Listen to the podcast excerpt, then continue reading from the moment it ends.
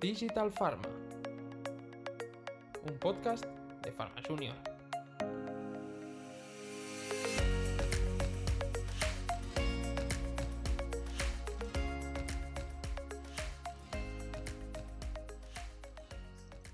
Hola a todos, soy Ingrid Pino y estáis escuchando un episodio más de Digital Pharma. Como siempre, estoy con mi compañera Adri. Hola Adri, ¿qué tal estás?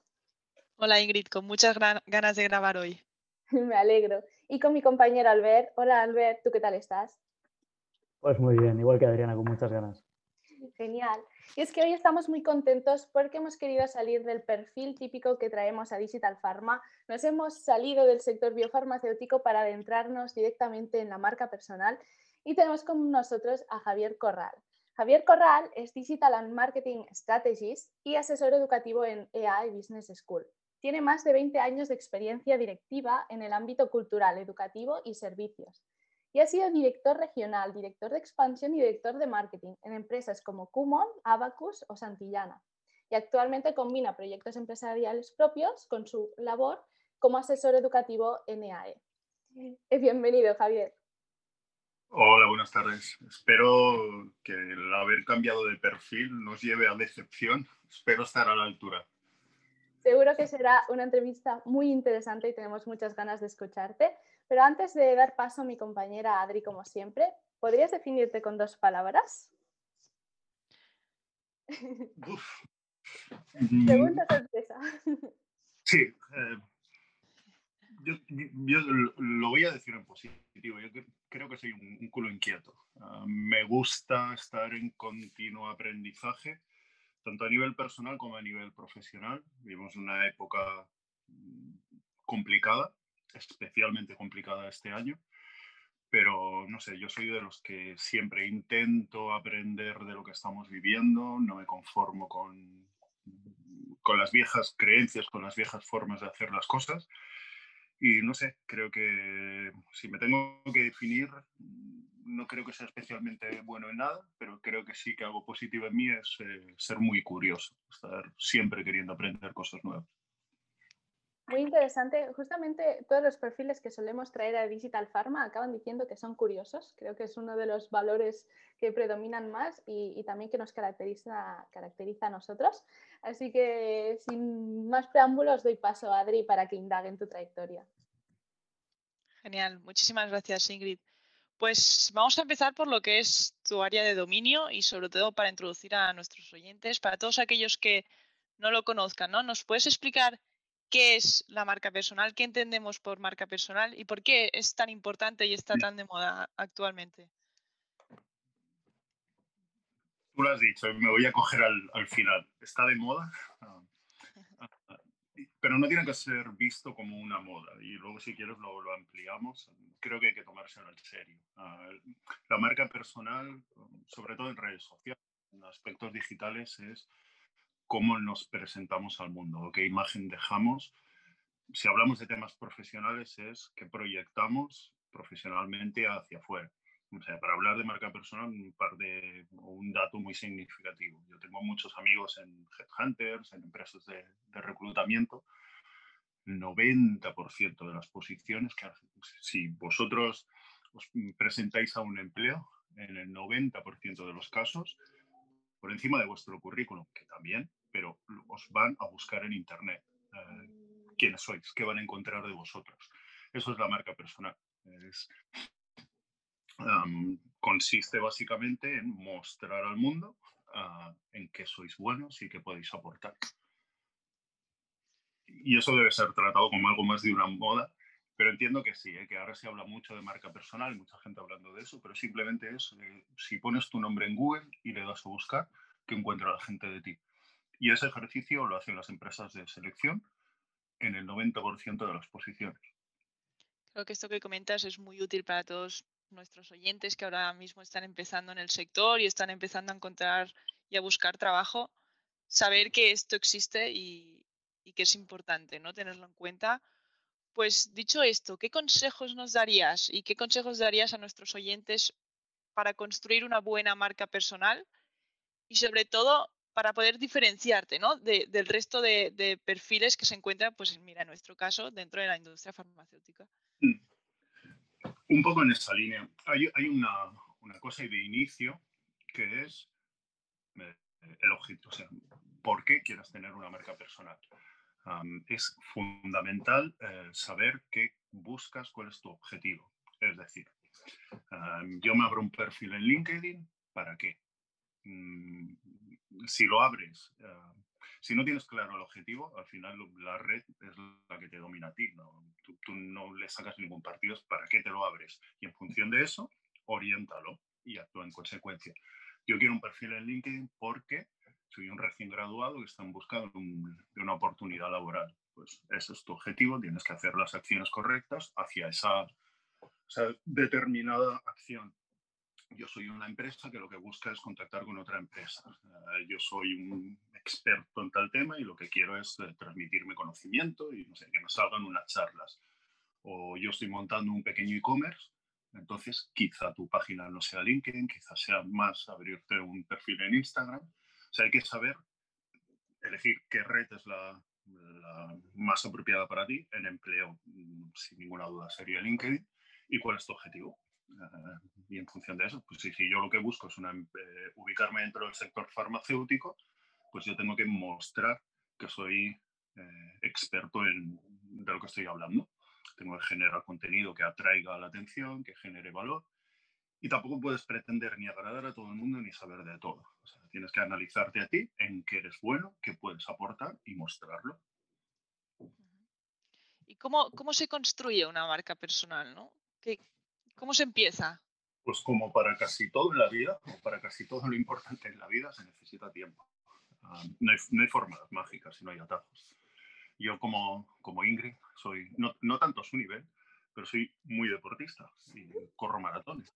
He hecho, he hecho unas cuantas. Uh, claro, a, los maratonianos ¿no? lo, lo que sorprende es pues, esa capacidad de correr 42 kilómetros en pocas horas eso no es lo importante.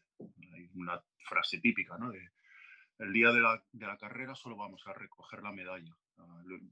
Las, las maratones serán en entrenando. En marca personal es lo mismo. Trabajamos a medio o largo plazo. O sea, nadie puede pretender abrirse un perfil de LinkedIn, subir el currículum, que tampoco hay que copiar el currículum sin más, sentarse en la silla y esperar. Así no funciona. No, no vas a conseguir nada. Tienes que trabajar a medio o largo plazo. Obviamente, poco a poco van a haber cambios. Si trabajas bien, si trabajas de una determinada manera, pues cada vez vas a tener más contactos, tus publicaciones van a ser más visibles. Pero hay que tener, hay que tener paciencia y consistencia. Qué buenos, qué buenos consejos. ¿Y cómo consigues diferenciarte del resto de perfiles? Aportando valor. Um, no funciona uh, decir lo bueno que eres o decir en qué eres bueno. Mm, cuéntale a la gente cómo puedes ayudarle o ayúdalos directamente. A mí se me da bien, es, eh, um, no hables tanto de tus logros, sino habla de cómo puedes ayudar a la gente y hazlo. Si eres bueno en algo, ofrécelo. Uh, ofrécelo de forma gratuita a algunos perfiles de la red y que ellos hablen bien de ti y que tengas opiniones positivas. Cuanto más des tú a, los demás, más vas a conseguir en retorno. Y no sirve eh, hablar de ti. O sea, hay una consejos ¿no? de marca personal, de, que salen los manuales, etcétera. Hay uno que me gustó mucho que es eh, no nos cuentes quién eres, no nos importa. O sea, no, no se trata de ti, sino de, de, de los demás. O sea, cuéntale a la gente en qué puedes ayudarles. Y eso es lo que, entre comillas, te va a hacer más popular, te va a hacer ser mejor valorado, tu perfil va a ser más visible y vas a traer más ojos tanto de gente que te puede pedir una co colaboración como de reclutadores. Y sobre todo ofrecerlo de forma desinteresada. Si tú eres bueno en algo, compártelo. Si tienes un conocimiento, compártelo. Me parece súper interesante todo lo que estás diciendo, Javier, porque también me ha gustado mucho la comparación con una carrera de fondo. Y es que creo que muchas personas, sobre todo perfiles juniors, eh, cuando quieren entrar en el mundo laboral, mmm, prefieren, o sea, buscan tener una marca personal ya desde el primer momento y creen que con el currículum y lo que decía, subirlo a LinkedIn ya es suficiente. Y me gusta mucho el mensaje que transmites de paciencia, de ¿vale? Estás en LinkedIn, construye poco a poco tu marca personal, eh, aporta a los demás, ¿no? Porque busca eso en lo que realmente eres bueno, porque creo que todos podemos encontrar mínima una cosa que podamos compartir con todos los demás y sumar a nuestra comunidad y los resultados vendrán, ¿no? Con paciencia y acabarán llegando. O sea que muchísimas gracias por, tus consejos. Eh, Albert, si quieres continuar con la entrevista. Sí, perfecto, Ingrid, gracias. Eh, pues mira, Javier, tú has comentado varias cosas ¿no? que me he ido apuntando. La primera es el tema de ir potenciando las redes, y has, nombrado en especial pues, LinkedIn, que es la primera que se nos ocurre a todo el mundo ¿no? cuando eh, decimos de, a la hora de buscar empleo. Eh, luego sabrás que muchos oyentes nuestros ¿no? pues están empezando en, el sector farma. Entonces, eh, ¿qué consejos les darías para potenciar esta herramienta tan importante como, como es LinkedIn para aportar valor, como, como realmente te has dicho? Voy a insistir un poco en lo que decías, el ser consistente, dedicarle mm, como parte de tu otra frase de manual. mira que no me gusta usar pero eh, buscar trabajo es un trabajo en sí mismo. Ah, no es algo esporádico, no es algo que tienes que hacer a fogonazos. Si estás buscando trabajo todos los días de forma ordenada, tienes que dedicar el tiempo necesario y las acciones necesarias a la búsqueda de trabajo. Si estás buscando trabajo a través de LinkedIn, tienes que usar LinkedIn. Y la forma de mejorar el LinkedIn o de conseguir más contactos o que tu perfil se mejore en LinkedIn es usarlo. Y, retomo un poco lo que decía antes, no se trata solo de ti. Si lo que estás buscando es encontrar un trabajo en el sector farma, em, obviamente tú, tú, tienes que hacer tu labor individual en tu perfil, demostrar lo que sabes, de compartir contenido, de generar debate, que eso se puede tratar y incluso puedes conseguir la ayuda de un mentor que te ayude, que te explique cómo hacerlo de la mejor forma. Pero por otro lado, no se trata solo de nutrir tu, tu propio perfil, si quieres encontrar trabajo en el sector farma, eh, sigue a la gente de ese sector, sigue a las empresas de ese sector, lee sus artículos y coméntalos. Y no vale con qué interesante artículo, y por qué, por qué te ha resultado interesante. O sea, no, no solo le des a, a subir tu publicación y te sientas, qué bueno soy, cuántos comentarios voy a generar.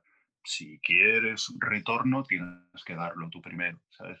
No, básicamente, que no seas pasivo, o sea, tienes que ser activo, no, no, no vale esperar, no vale sentarse en LinkedIn. Se pueden encontrar oportunidades increíbles y podría contar decenas de casos que, que han sido pues, realmente sorprendentes, pero quizá, o, o, o si no, quizá detrás de todo eso ha habido acción que hay algún caso de que simplemente he subido mi, mi, currículum y me han llamado de una empresa para trabajar, puede haberlos. Pero te diría que en el 99% de los casos hay, hay esfuerzo detrás.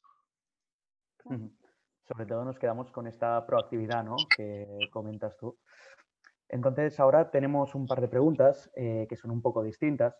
Eh, son unas preguntas que, bueno, compartiremos nosotros en nuestro grupo privado de justamente de LinkedIn en Pharma Junior, que actualmente, pues bueno, contamos con al final 1050 miembros, que no son, no son pocos.